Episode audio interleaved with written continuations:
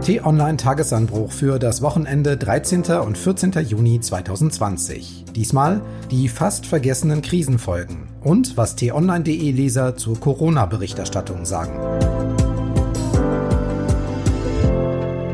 Willkommen im Wochenende und zur Ausgabe 75 dieses Wochenend-Podcasts. Wie gewohnt wollen wir uns zusammen mit Ihnen ein paar Minuten Zeit nehmen und Themen etwas tiefer besprechen, Hintergründe liefern. Für Analyse und Kommentar zuständig ist T-Online-Chefredakteur Florian Harms. Deshalb moin nach Hamburg. Hallo und herzlich willkommen. Es ist zwar noch zu früh für eine Corona-Bilanz, aber es ist höchste Zeit, auf ein paar Folgen genauer zu schauen, nämlich auf Geld, Gesundheit und Gemüt. Das machen wir. Dazu springen wir zunächst mal drei Monate zurück. Kein gesundes Unternehmen, kein äh, gesicherter Arbeitsplatz muss in Schwierigkeiten kommen oder dauerhaft entfallen weil dieses Land, so wie viele andere Länder auch, von der Corona-Pandemie betroffen ist. Am 13. März sagt Wirtschaftsminister Peter Altmaier diese Sätze. Das war knapp vor dem Einreisestopp, der weltweiten Reisewarnung, den geschlossenen Geschäften und den Kontaktbeschränkungen. Der Ton in der Pressekonferenz ist beruhigend, die Maßnahmen historisch. Die Botschaft lautet, dass es an fehlendem Geld und an fehlendem politischen Willen nicht scheitern soll. Auch ein weiterer Satz für die Geschichtsbücher fällt in genau dieser Pressekonferenz. Ich weiß nicht, ob man das hier sagen kann, aber es ist die Bazooka, mit der wir das Notwendige jetzt tun. Und äh, was wir dann noch an Kleinwaffen brauchen, das gucken wir später. Was noch fehlte, ist seit vergangener Woche auch klar. Wir wollen mit Wumms aus der Krise kommen. Genau. Wumms. Aber wie sieht das bisher konkret aus? Die Bundesregierung geht davon aus, dass die deutsche Wirtschaft in diesem Jahr um 6,3 Prozent schrumpft EU, Internationaler Währungsfonds und einige Wirtschaftsforschungsinstitute sind noch pessimistischer. Mehr als sieben Millionen Menschen sind momentan in Kurzarbeit. Die Arbeitslosenquote ist von 5,1 Prozent im März auf 6,1 Prozent im Mai gestiegen, in Monaten, in denen sie sonst zurückgeht. In Zahlen sind das mehr als 2,8 Millionen registrierte Arbeitslose. Der für Deutschland so wichtige Export ist im April um 30 Prozent eingebrochen, ein Rekordwert. Die Bundesregierung klingt deshalb auch nicht mehr ganz so optimistisch wie Peter Altmaier im März. Arbeitsminister Hubertus Heil. Wir sind in einer Situation, wo ich als Arbeitsminister zum Beispiel nicht versprechen kann, jeden Arbeitsplatz zu erhalten. Aber wir können sagen, wir können um jeden Arbeitsplatz kämpfen mit den Instrumenten, die wir haben. Florian, wir wissen, dass wir noch lange nicht durch sind, die wirtschaftlichen Folgen der Krise auch erst langsam durchschlagen, aber wir haben gehört, der Ton in der Politik, der hat sich jetzt schon verändert. Woran liegt es deiner Meinung nach hauptsächlich? Ja, das liegt natürlich daran, dass wir jetzt nach all diesen Wochen der Kontaktsperre und den ganzen Folgen immer stärker sehen, wie dramatisch diese Krise eben ist. Zu Beginn haben wir ja vor allem auf die gesundheitlichen Aspekte geschaut, dass sich möglichst wenige Menschen anstecken. Da waren wir dann stolz darauf, dass wir das in Deutschland vergleichsweise gut geleistet haben, auch im internationalen Vergleich. Und jetzt wird eben immer deutlicher, dass die deutsche Wirtschaft die ja so stark abhängig ist von ihren Nachbarstaaten, von der ganzen Welt. Du hast ja gerade den Einbruch der Exportzahlen genannt, eben wirklich eklatant getroffen ist und wir noch gar nicht absehen können, wie das mal ausgehen wird. Es gibt ja diese beiden Berechnungen, diese Prognosen von Ökonomen, also entweder das V, sprich wir sind reingestürzt in die Wirtschaftskrise und wir kommen dann schnell wieder raus, oder eben ein U, das heißt, wir stürzen in die Wirtschaftskrise und dann dauert das lang, lang, lang, bis wir da irgendwann wieder herauskommen. Und wir hören jetzt eben immer mehr Stimmen, auch in der Politik, die nicht mehr so optimistisch sind, dass das schnelle Herauskommen aus der Krise wirklich gelingen wird. Die Lösung der Bundesregierung, der Politik lautet Geld. Bei den Zahlen haben wir uns ja längst schon an sehr, sehr viele Nullen gewöhnt. 130 Milliarden Euro ist ja allein das Hilfspaket von vergangener Woche schwer. Es gibt insgesamt Hilfen, es gibt Zuschüsse, Kredite, Überbrückungen, Stundungen, Steuererleichterungen. Dafür musste eben die schwarze Null weg, die Schuldenbremse aus dem Grundgesetz auch kurzzeitig. Und man muss sagen, gerade zum Kurzarbeitergeld und zu den Zuschüssen, da gab es viel Positives. Und trotzdem müssen wir sagen, kann der Staat nicht alles ausgleichen und abfedern. Viel Verzweiflung hören wir immer wieder von Solo-Selbstständigen, von Künstlern, von Veranstaltern, von Restaurant- und Kneipenbesitzern. Hast du den Eindruck, wird das in der Politik gehört und auch angepackt? Ja, ich habe schon den Eindruck und der Finanzminister Olaf Scholz, die Bundeskanzlerin Angela Merkel und auch andere haben sich ja auch entsprechend geäußert. Also eigentlich haben sie zu jeder der gerade von dir genannten Branchen mal etwas gesagt und auch gesagt, dass man denen helfen will. Aber natürlich sind auch die Mittel eines so reichen Landes wie Deutschland irgendwann mal endlich. Du hast beispielsweise gerade die Restaurants und Kneipen angesprochen und denen geht es ja wirklich mies. Klar dürfen die nun an den meisten Orten wieder beschränkt öffnen, aber natürlich nur unter ganz, ganz strikten Vorschriften. Viele zum Beispiel machen nur Plätze draußen im Freien auf, weil die Menschen sich gar nicht ins Innere hineintrauen. Und von vielen Wirten ist zu hören, dass sich das überhaupt nicht rechnet.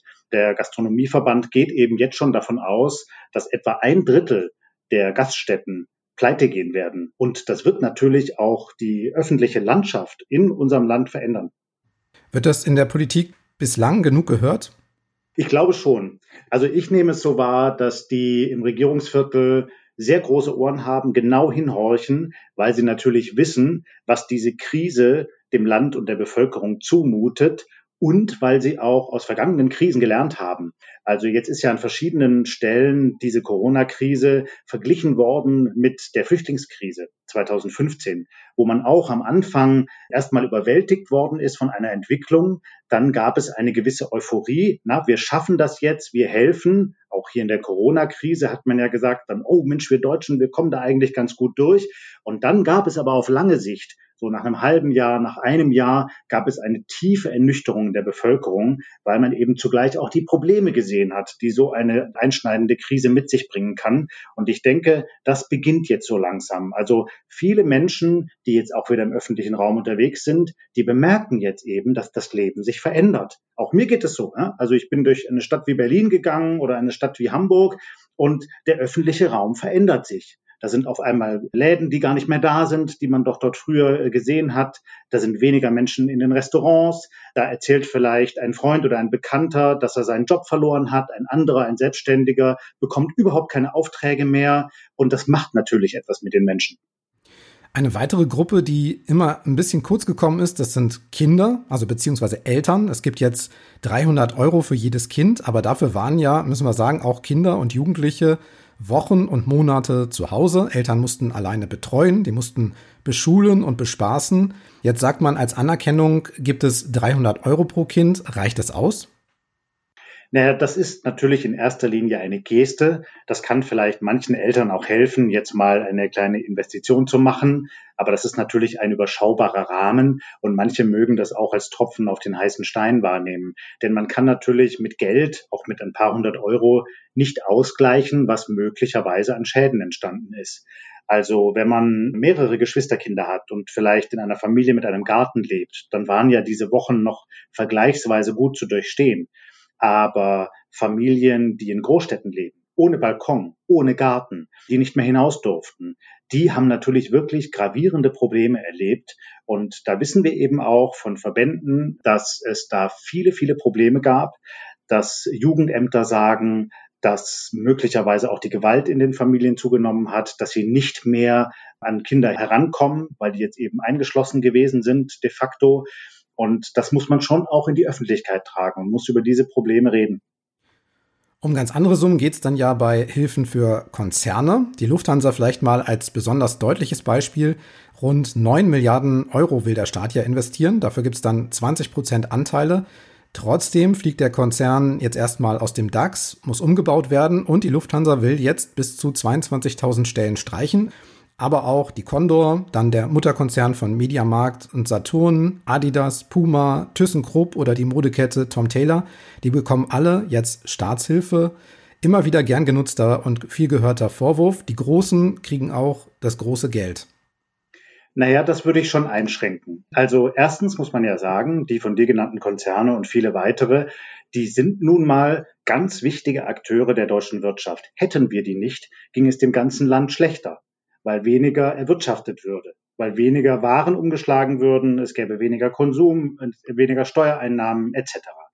Und der Staat kann ja nur das investieren und ausgeben, auch für Sozialleistungen, für Hilfen, was er an einer anderen Stelle durch Steuern einnimmt. Und dafür braucht es eben erfolgreiche Unternehmen. Und da können wir stolz drauf sein, dass wir die in Deutschland haben.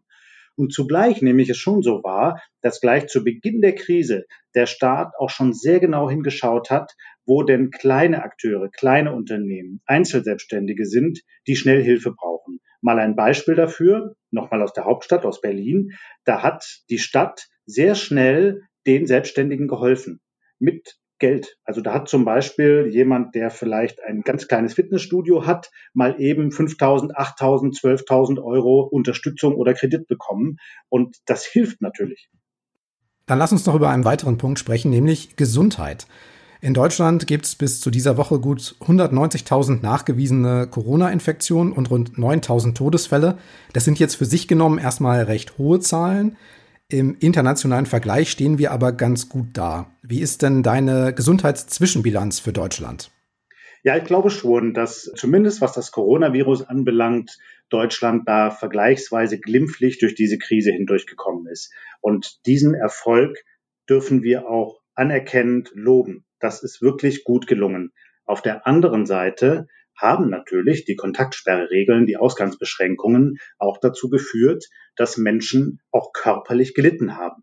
Beispielsweise chronisch Kranke, Menschen, die dringend eine Operation gebraucht hätten und sie dann nicht bekommen konnten, Menschen, die andere Beschwerden oder Diagnosen haben.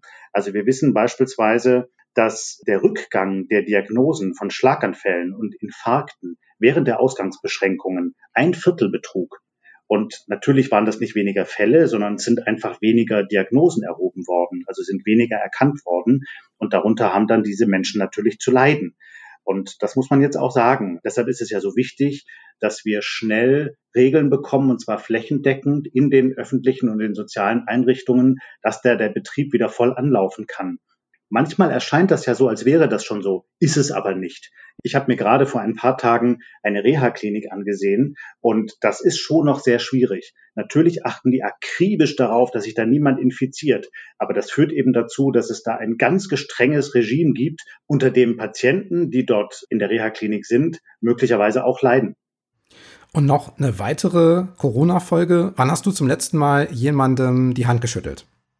Oh, das ist lange her. Das ist wirklich lange her. Ich mag mich gar nicht erinnern. Das, was man jetzt heutzutage macht, ist, dass man den Ellenbogencheck macht.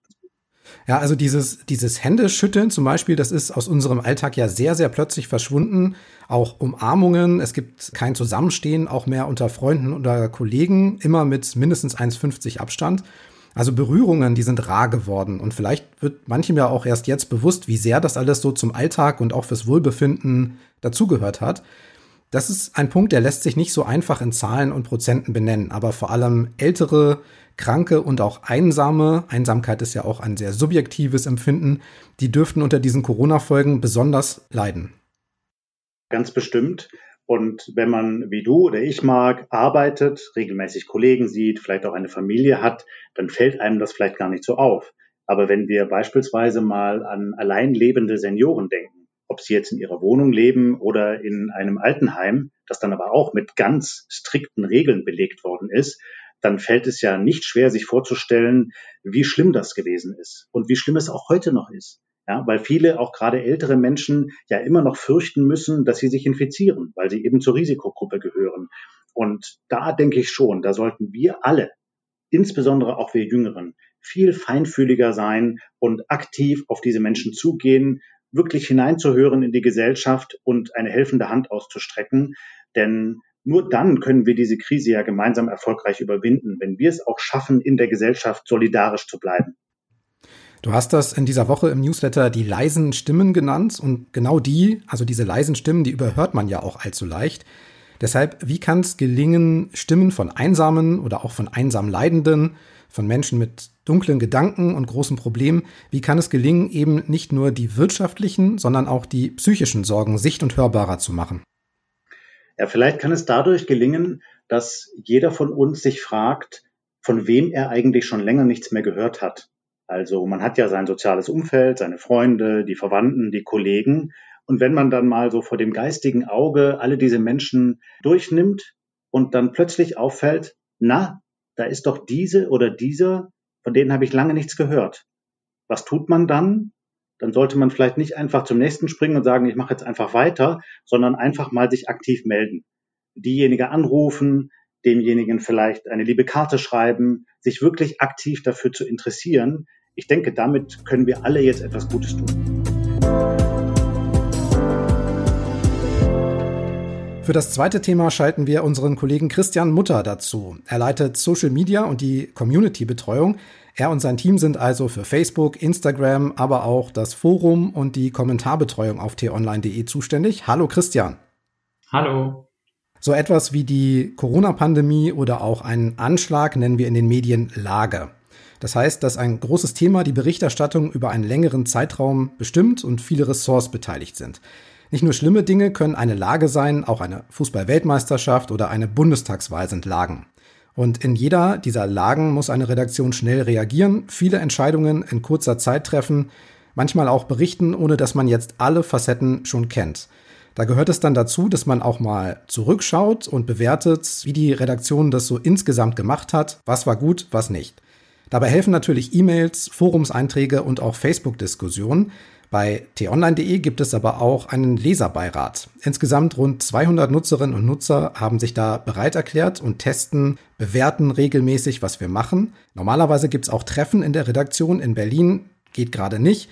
Deshalb war es diese Woche eine Videokonferenz. Und es ging darum, wie die Berichterstattung über Corona bei t-online.de bisher so war. Und weil das sicherlich nicht nur ein Thema für uns intern ist, wollen wir jetzt die Ergebnisse mal besprechen. Florian, fang gern mal an. Wer war bei dieser Videokonferenz im Leserbeirat mit dabei und was genau war das Ziel der Diskussion? Ja, es waren 15 Leserinnen und Leser, die uns auf unserem Weg auch schon länger begleiten und die sich jetzt beworben hatten für diese Online-Diskussionsrunde. Wir hatten tatsächlich noch sehr viel mehr Bewerber, aber wir mussten den Rahmen dann etwas beschränken. Wir haben das eben dann über Video gemacht. Und ich fand das richtig toll. Das hätte natürlich auch äh, schiefgehen können aufgrund technischer Beweggründe, aber das hat tatsächlich ziemlich gut geklappt, oder Christian? Ja, fand ich auch. Es war wirklich ein sehr lohnenswertes Format, was wir da gemacht haben. Für einige der Leserinnen und Leser war es auch die erste Videokonferenz, die sie tatsächlich in ihrem Leben gemacht haben. Da gab es die ersten zwei, drei Minuten ein paar Probleme mit dem Mikrofon, aber als ich das alles zurechtgeruckelt hatte, war das wirklich eine sehr, sehr lohnenswerte Stunde, sogar ein bisschen mehr. Und ja, ich glaube, die Ergebnisse sprechen für sich und werden jetzt auch die nächsten Wochen und Monate auch wieder unser alltägliches Leben in der, in der Redaktion auch bestimmen und begleiten. Dann fangen wir doch mal mit dem Positiven an. Was habt ihr gehört von den Leserinnen und Lesern, was ihnen an der Corona-Berichterstattung gefallen hat? Christian vielleicht. Unsere Leser fanden vor allem die neutrale und objektive und sie haben es genannt unparteiische Berichterstattung, die wir in der Corona-Krise an den Tag gelegt haben, sehr gut. Haben uns dafür gelobt, dass wir wirklich eine ausgeglichene Berichterstattung geliefert haben, dass wir vielen Seiten immer Gehör geschafft haben.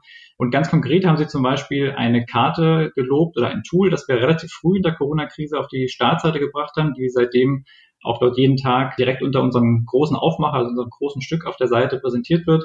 Das ist ein kleiner Kasten, wo tages- und stundenaktuell sogar die aktuellen Zahlen zu den infizierten Zahlen, zu den Infizierten, zu den Genesenen, zu den Todesfällen in Deutschland angezeigt werden. Da steckte richtig viel Arbeit drin. Wir haben äh, ein kleines Datenteam geschaffen in der Zeit, in der Anfangszeit der Corona-Krise. Und dieses Tool, was wir uns dort überlegt hatten, ist relativ schnell auf die Seite gekommen, begleitet uns dort seitdem jeden Tag. Und das haben die User und die Leserinnen und Leser, die uns jetzt das Feedback gegeben haben in diesem digitalen Lesertag, auch sehr, sehr positiv zur Kenntnis genommen. Und besonders interessant ist natürlich, was der Leserbeirat kritisiert hat. Welche Punkte gab es da? Florian? Ne, ich bin auch direkt angesprochen worden, weil ich natürlich jeden Morgen ja im Tagesanbruch über die Corona-Lage geschrieben habe. Und da gab es ein paar Leser, die haben kritisiert, dass ich, aber auch wir anderen bei T-Online tatsächlich mit den Demonstrationen und den Kritikern der Ausgangsbeschränkungen zu unwirsch umgegangen seien. Also da wurde gesagt, wir hätten da teilweise zu pauschal geurteilt, dass das alles Verschwörungstheoretiker und Spinner seien. Und sie haben uns dann ermutigt, da sehr viel genauer hinzuschauen. Und äh, damit haben sie natürlich auch recht, denn nicht jeder, der da demonstriert, ist jetzt ein Spinner, sondern manche haben ja ganz berechtigte Anliegen. Und ähm, das haben wir uns dann auch vorgenommen, dass wir da in Zukunft noch genauer hinhören wollen. Auf der anderen Seite konnten wir auch, glaube ich, erklären, dass es natürlich auch eine Gefahr ist, wenn solche Demonstrationen von Extremisten instrumentalisiert werden. Und deshalb war das dann auch eine spannende Diskussion und das wurde dann auch so anerkannt. Gab es denn auch konkrete Vorschläge, Wünsche oder sogar Forderungen, was künftig in der Berichterstattung anders laufen sollte? Ja, ich kann mal noch mal sagen, mich hat sehr beeindruckt, dass eine Leserin sehr deutlich darin erinnert hat, dass es nicht gut ist, wenn man die Dinge alle immer negativ sieht. Dazu neigen ja manche Medien und wir neigen vielleicht gelegentlich auch dazu. Und sie sagte dann, wenn man das jetzt mal vergleicht im internationalen Maßstab, dann ist doch Deutschland wirklich bemerkenswert gut durch diese Krise durchgekommen. Anders als Länder, in denen beispielsweise Populisten regieren, wenn wir mal an Brasilien denken oder an die Vereinigten Staaten. Und da muss man einfach sagen, unsere Demokratie und unser System hier ist stabil. Und wir schaffen es auch durch so eine gravierende Krise relativ glimpflich hindurchzusteuern. Und das muss man einfach immer wieder anerkennen und dann natürlich auch darüber berichten. Und hat euch irgendwas, was von den Lesern und Leserinnen kam, besonders gefreut oder überrascht? Überrascht hat mich, dass wir uns, glaube ich, vornehmen müssen, noch viel mehr auch interne Redaktionsabläufe noch genauer zu erklären. Also wie entsteht ein Text, wer ist daran beteiligt, was sind die Quellen, die wir nutzen, wo sitzen unsere Redakteure und Korrespondenten, wer schreibt die Texte eigentlich überhaupt, wer liest die Korrektur, wie werden sie auf der Seite sichtbar gemacht, wie werden sie auch verteilt, da kommt dann mein Bereich ins Spiel, wie werden sie angepasst und wie werden, werden Fehler transparent korrigiert. Ich glaube, unser Quellenapparat, den wir schon seit sehr, sehr langer Zeit unter den Artikeln führen, ist da ein leuchtendes Beispiel für, wie gut diese transparente Arbeit ankommt. Wir listen ja unter jedem Artikel auf, welche Quellen wir benutzt haben für diesen Artikel. Und ich glaube, wir müssen noch viel, viel mehr erklären, wie unser Journalismus und wie unsere Nachrichten entstehen und wie unsere Seite eigentlich bestückt wird. Es gibt ja nicht nur den Leserbeirat, in dem man seine Vorschläge und Kritik und auch Lob äh, zur Berichterstattung loswerden kann, sondern es gibt viele Möglichkeiten. Christian, das ist dein tägliches Geschäft. Wo können Nutzerinnen und Nutzer von t-online.de denn überall mitdiskutieren? Ja, das können Sie tatsächlich jederzeit per E-Mail, außerdem jeden Werktag unter dem Tagesanbruch in den Kommentarspalten, die wir auf t-online.de haben, Sie können das in den sozialen Medien tun. Wir sind bei Facebook, bei Instagram, bei Twitter. Sie können uns dort schreiben, Direktnachrichten, Kommentare unter unseren Postings. Wir haben regelmäßig Leseraufrufe zu speziellen Fragen auf der Seite. Da können sich die Leser immer auch per E-Mail an uns wenden. Wir werten das aus, wir bringen das zurück auf die Seite. Und wir haben auch verschiedene Tools auf der Seite wie Opinory oder Civi, mit denen wir Umfragen erstellen und womit sich die Leser dann auch beschäftigen können und ihre Meinung auch kundtun können. Auch den digitalen Lesertag, den wir veranstaltet haben, wollen wir regelmäßig anbieten. Die Ergebnisse waren so positiv, dass wir denken, dass wir das in einem wirklich regelmäßigen Turnus anbieten können und dann auch, sofern es die Situation zulässt, auch bald wieder persönlich in den Berliner Newsroom einladen können. Wichtigste Frage ist natürlich, was wird denn jetzt aus den Vorschlägen? Was soll konkret geändert werden oder was passiert mit diesen Impulsen? Na, das eine ist, dass diese Anregungen, also beispielsweise immer auch wieder konstruktiv auf die Welt zu schauen und noch genauer hinzuschauen, uns alle bewegt, die wir da dabei gewesen sind. Und wir haben das dann sofort auch in unser Führungsgremium hineingetragen, mit dem wir regelmäßig zusammensitzen, also den Leitern der Teams. Und wir reden darüber auch in der Redaktion und werden tatsächlich in unseren täglichen Planungen dezidiert darauf achten. Wir haben die Leser auch ermuntert, uns regelmäßig Rückmeldungen zu geben über E-Mail und das Ganze wird uns dann dabei helfen, auch mir dabei helfen, zum Beispiel den Tagesanbruch zu schreiben, jede Nacht bis in die Puppen. Eine Leserin merkte an, dass wir die verschiedenen Altersgruppen und Lebenswelten der Bevölkerung noch zu wenig Aufmerksamkeit geschenkt haben in der Corona-Krise. Die fragen also, was ist mit den ganz, ganz Alten, was ist mit den Angehörigen von Patienten im Krankenhaus, was ist mit alten Menschen in Pflegeheimen. Oftmals haben wir uns darum gekümmert, was mit den jungen Arbeitnehmerinnen und Arbeitnehmern passiert, was mit Familien, mit jungen Kindern passiert. Aber wirklich wieder alle Bevölkerungsschichten in den Blick zu nehmen, ich glaube, das könnte ein Anreiz sein, auch wieder öfters rauszugehen jetzt natürlich. Die Krise macht es ja auch wieder möglich, die Lockerungen, dass wir wieder mehr rausgehen, den Menschen zuhören, sie erzählen lassen, was sie beschäftigt was ihre Sorgen und Nöte sind. Manchmal vergisst man das in der Berliner Bubble oder sieht das nicht mehr so klar. Und da waren die Hinweise der Leserinnen und Leser auf jeden Fall hilfreich. Auch für meine Kollegen und mich, die sich wirklich jeden Tag um die sozialen Medien kümmern, gab es einige hilfreiche Hinweise, auch einfach wieder noch öfter genau hinzuschauen, was geteilt wird, was die Menschen teilen in den sozialen Netzwerken, aus welcher Quelle die Informationen stammen, wieso das so oft geteilt wird, was daran stimmt und was daran nicht stimmt, ob wir darüber berichten müssen, ob wir das einem Experten zeigen müssen, einordnen lassen müssen das werden meine Kollegen und ich uns auf jeden Fall vornehmen.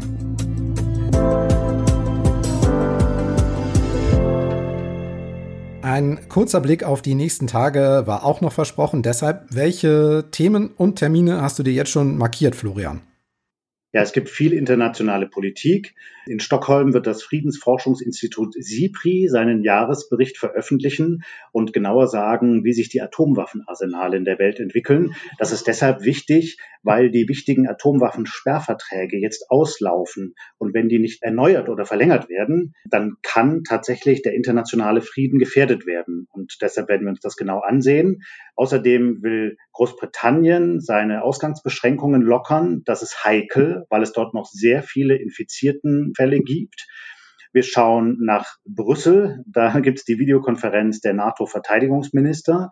Da geht es insbesondere um den Prozess in Afghanistan. De facto wird sich die NATO da jetzt zurückziehen. Und wir schauen auch nochmal auf den Gipfel der EU-Staats- und Regierungschefs. Die wollen jetzt genauer definieren, wie sie diese vielen zugesagten Milliarden Euro denn jetzt wirklich investieren, um den schwächelnden Euro-Staaten in der Corona-Krise zu helfen. Und dann möchte ich Sie noch herzlich dazu einladen, uns zu bewerten oder zu schreiben. Bei Apple Podcasts und Amazon kann man bis zu fünf Sterne vergeben, wenn man diesen Podcast mag. Sie können die fünf Sterne aber auch gern, wenn Sie das möchten, in eine E-Mail tippen, Anregungen, Kritik oder auch Lob dazu schreiben und abschicken an podcasts.tonline.de. Freuen wir uns. Ansonsten erzählen Sie einfach Familie, Freunden, Arbeitskollegen von diesem Podcast, dass es ihn bei Apple, Google, Spotify, Deezer und natürlich auf Sprachassistenten von Amazon und Google gibt, immer kostenlos. Jeden Morgen ab 6 Uhr gibt es eine neue Ausgabe. Wir hören uns dann am kommenden Wochenende wieder mit Ausgabe 76. Wenn Sie zusätzlich auch den Tagesanbruch Newsletter abonniert haben, dann erwartet Sie am Wochenende auch noch ein Musiktipp von Florian Harms. Hast du schon einen Gedanken dafür? Oh, ich werde gleich mal in mein CD-Regal schauen, Marc. Schauen Sie in die E-Mail rein, die Samstagmorgens kommt. Für heute war's das. Vielen Dank für Ihre Zeit, fürs Hören. Vielen Dank, Christian, und tschüss, bis zum nächsten Mal. Tschüss und bleiben Sie uns gewogen.